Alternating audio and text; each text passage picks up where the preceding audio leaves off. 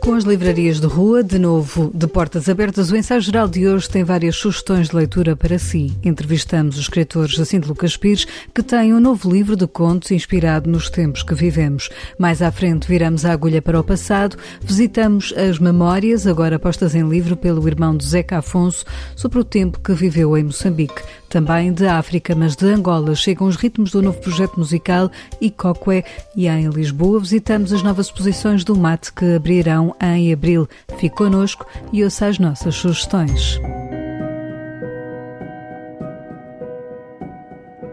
E quando a realidade ultrapassa a ficção, o que é que acontece a um escritor? Foi o que tentamos perceber com Jacinto Lucas Pires. Acaba de lançar uma coletânea de contos intitulada Doutor Doente. O livro, com a chancela da editora Humus, sai em plena pandemia e a vida real acabou por contaminar a escrita. São contos que eu, que eu tenho vindo a escrever, porque eu não, escrevi assim todos de uma vez, né? Tenho a curiosidade de. Eu, quando os escrevi, pensei que estava a escrever sobre um futuro, e a certa altura, durante a pandemia e, e, durante a primeira vaga, também ainda escrevi alguns dos contos comecei a perceber que se calhar os contos afinal eram sobre o, sobre o presente, sobre estes tempos eh, esquisitíssimos que, que nos calharam na rifa.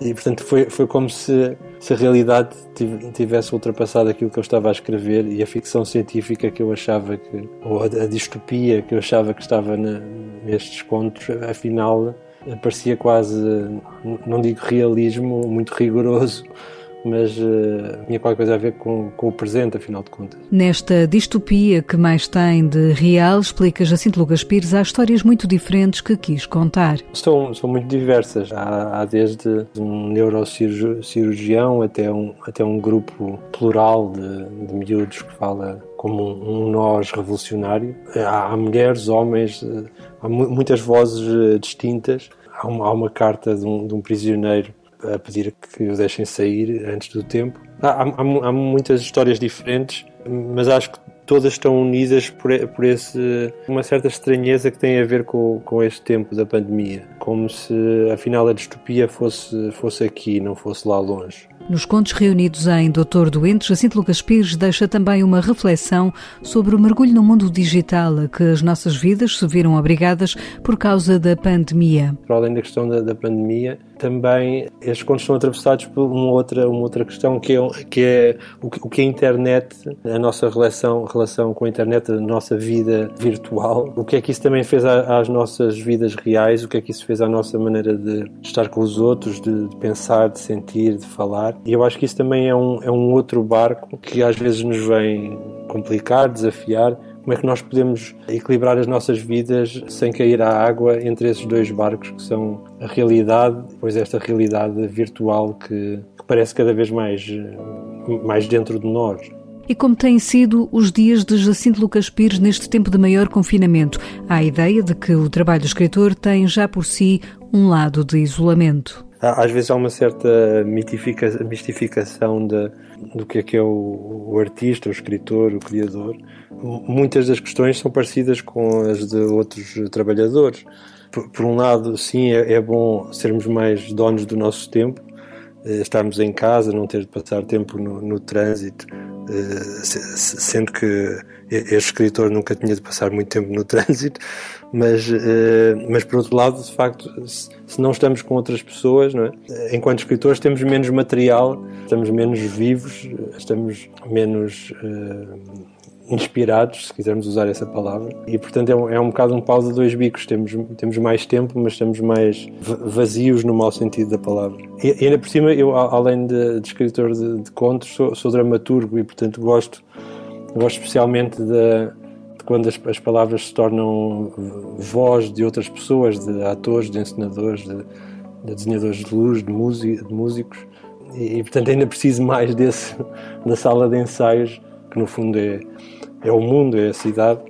E, e, quando esse prolongamento não, não, não existe, não está lá, está trancado, o, o escritório também se torna mais, mais triste. Como vê o autor, que é também dramaturgo, a experiência de ver a cultura à distância de um ecrã? Quando é a única possibilidade, acho que tem de ser, não é? Temos de encontrar, eh, ser criativos, encontrar formas de, de fazer as coisas e de estar uns com os outros mesmo à distância. Eh, agora, sinceramente, se, se, se me perguntam se, se isto é o futuro, eh, eu espero que não é, é muito diferente e qualquer, qualquer aluno, qualquer professor, qualquer criador sabe isso eh, por experiência própria. Eh, estar, estar numa sala com as outras pessoas é, é diferente ao olhar, ao contacto, a, a, não ter de esperar que o outro acabe de falar para dizer alguma coisa. Há os silêncios que são, são mais eloquentes às vezes quando estamos com a pessoa do que, do que propriamente as palavras e portanto eu espero que, que não haja a tentação de, de pós-pandemia continuarmos em modo online. Acho que temos que mudar o mundo sim pós-pandemia e acho que a pausa da pandemia eh, pode ter esse efeito positivo de uma pausa no mundo para, para repensar, para perceber como é que podemos mudar, mas, mas mudar para o online não. Jacinto Lucas Pires, o autor de Doutor Doente, um livro de contos que já pode encontrar nas livrarias que voltaram a reabrir ao público.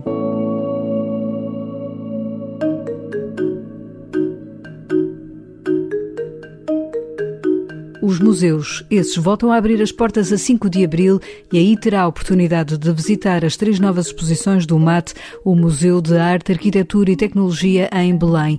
Até setembro pode ver exposições centradas nas questões ambiental e do território, como Aquária ou Ilusão de um Mar Fechado, que tem a curadoria da italiana Angela Rui, que reflete sobre as novas formas de pensarmos a relação com o mundo marinho, um projeto que inclui um vídeo feito nos bastidores do De Lisboa, mas poderá também ver a instalação Earth Beats, Sentir o Planeta, com design interativo do ateliê Dot Dot Dot e que tem apoio científico da Agência Espacial Europeia, EDP Inovação e Agência Internacional de Energia. Mas olhamos a terceira exposição que ocupa a Sala Oval, o epicentro do mate. Chama-se X, não é um país pequeno, Desvendar a Era Pós-Global. Tem a curadoria de Arik Shen com Martina Musi e apresenta nove instalações de grande escala uma delas do arquiteto português Paulo Moreira. Na base desta exposição está um mapa desenhado por Henrique Calvão para a exposição colonial de 1934, que tinha como título Portugal não é um país pequeno. A partir daí, Paulo Moreira trabalhou o tema que agora é tratado nesta exposição, tal como ele fez há 10 anos. Esse mapa sugeriu-me esta ideia de inverter os, os territórios e, e, e colocar o mapa de Portugal dentro do mapa de Angola para perceber que o território de Angola realmente era muito mais vasto e, e isto, portanto, como disse há 10 anos atrás, num contexto em que Angola se tornava uma, uma potência de, económica, muito devido à, à, indústria do petróleo, etc. E, e, e, muitos portugueses ali procuravam prosperidade e, e, riqueza, não é? O mapa foi a inspiração para os curadores desta exposição no MAT. A exposição chama-se uh, X, não é um país pequeno, portanto o X poderia ser substituído por outros territórios, outros lugares.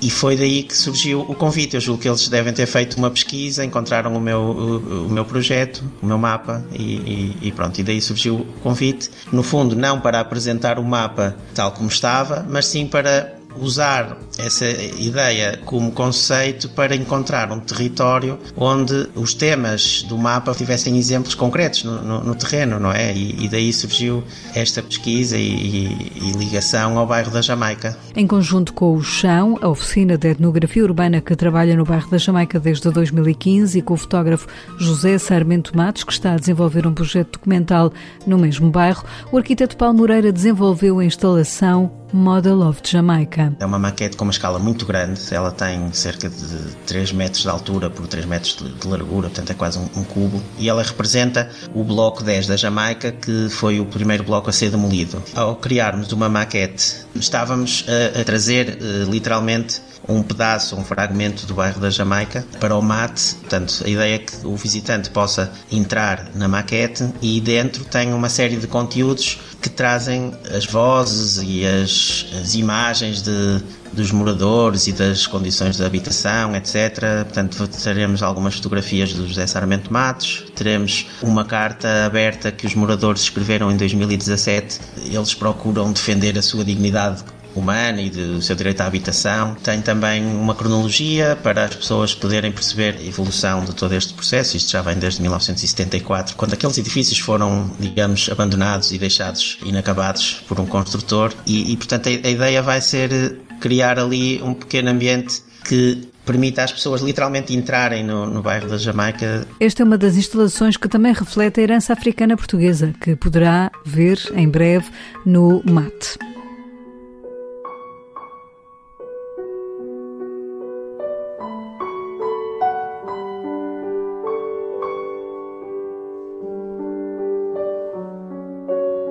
Mergulhamos agora nas memórias de João Afonso dos Santos. O irmão do músico Zeca Afonso lança um segundo volume do último dos colonos. Neste livro, que tem como subtítulo Até ao Cair da Folha, podemos ler as memórias do tempo em que o autor viveu em Moçambique. João Afonso dos Santos foi advogado na então Lourenço Marques e na Beira entre 1955 e setembro de 75. Foi naquele país que presidiu ao Cineclube da Beira e ao Auditório Galeria de Arte, vivências que agora partilha neste livro editado pela Sextante que começa por olhar o período antes de partir para Moçambique.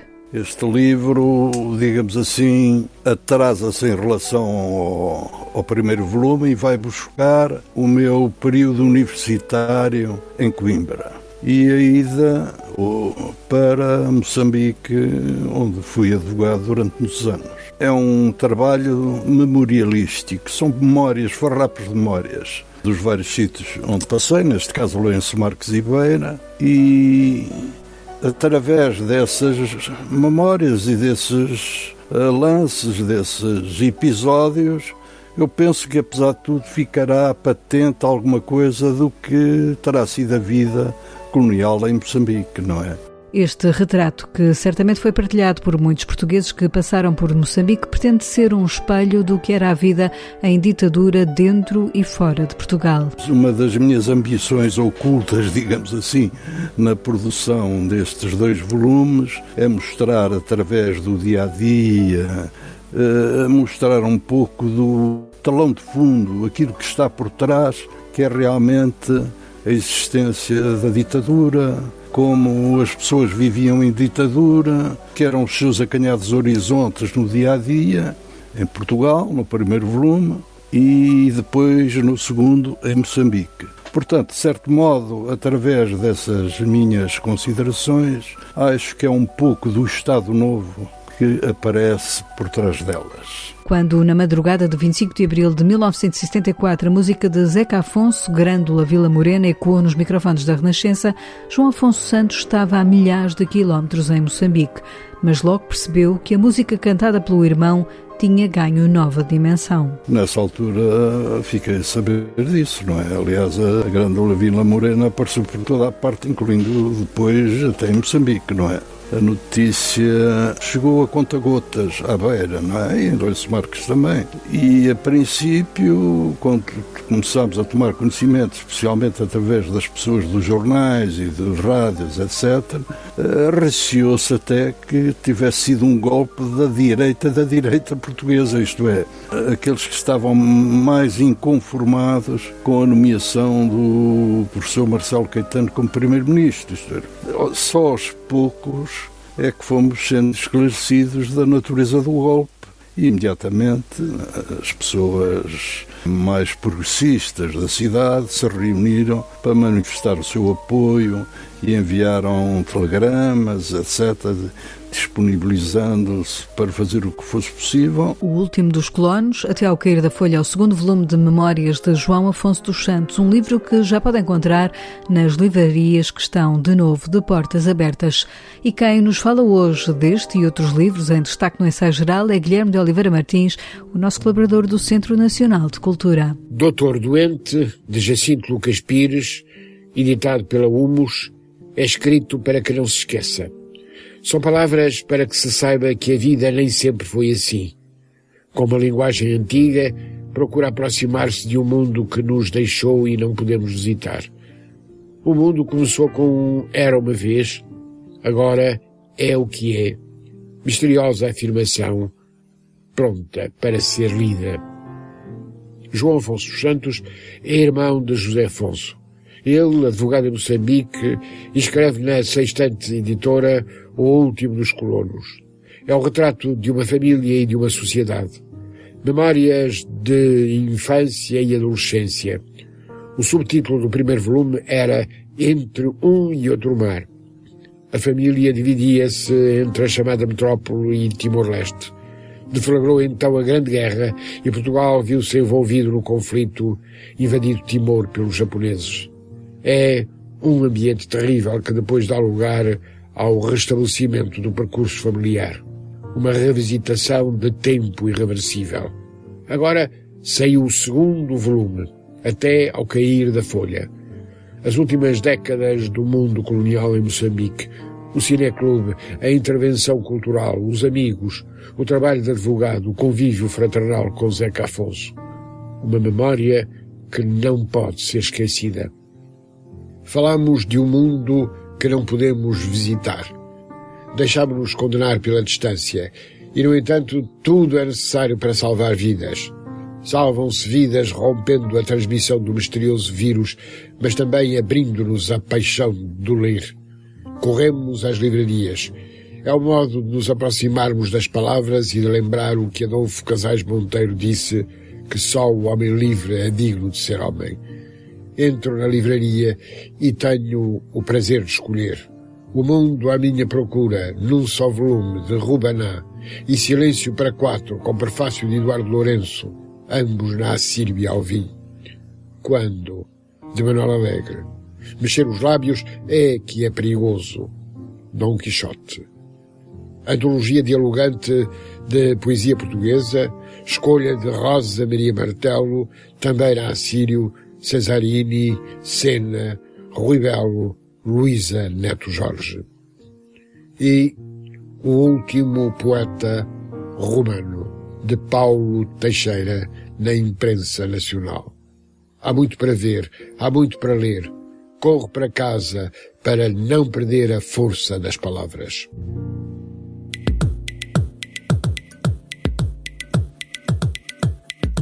Chama-se Ikokwe e é o novo projeto musical que junta dois artistas luso-angolanos, o rapper e ativista político Luati Beirão, que assina com o nome artístico de Iconoclasta, e Pedro Coquenão, de nome artístico Batida. A dupla estreia-se com a fusão dos dois nomes na palavra Ikokwe, num disco que dá pelo nome de The Beginning, The Medium, The End and The Infinite lançado este mês pela editora belga Cramed Disc.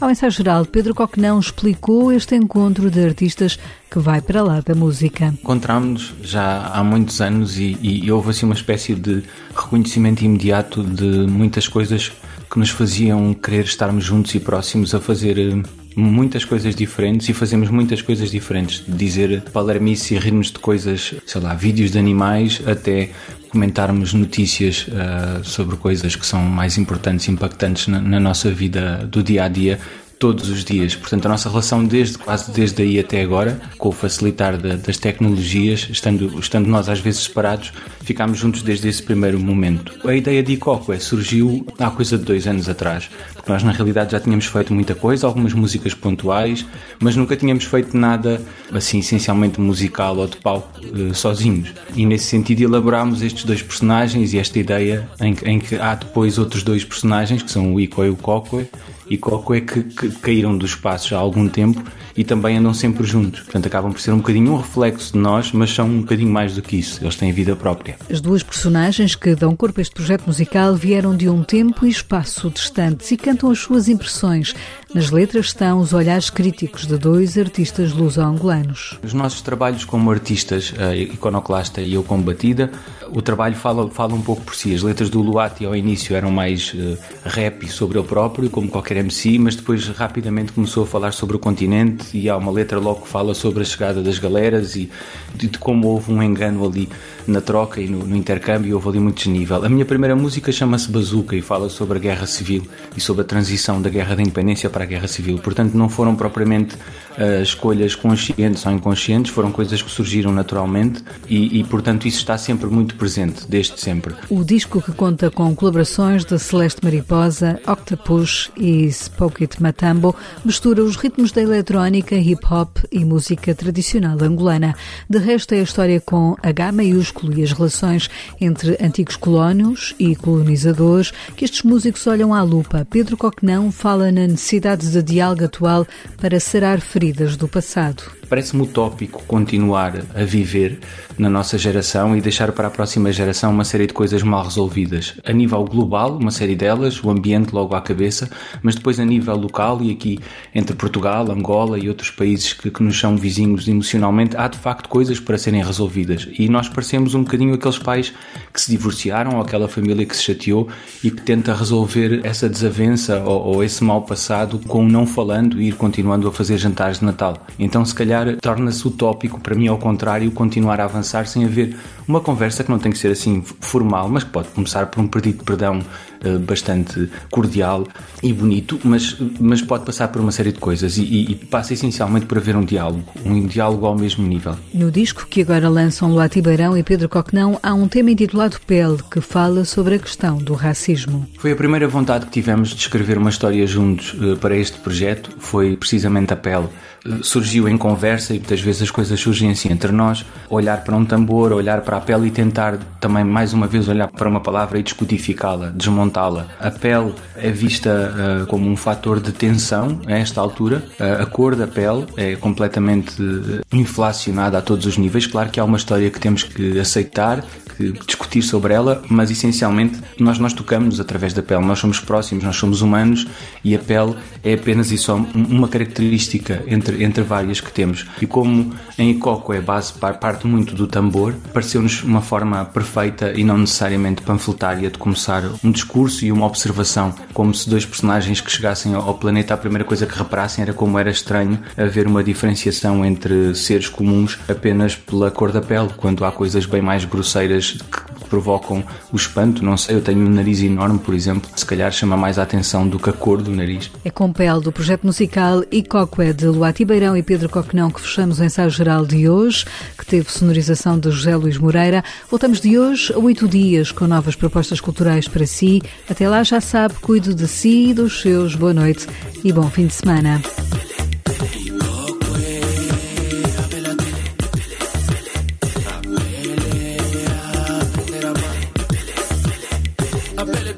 sentia per le fagliette, ok, con quella bella tia, per la prendere a mano, per la prendere a mano. A per le fagliette, sentire per le fagliette, a.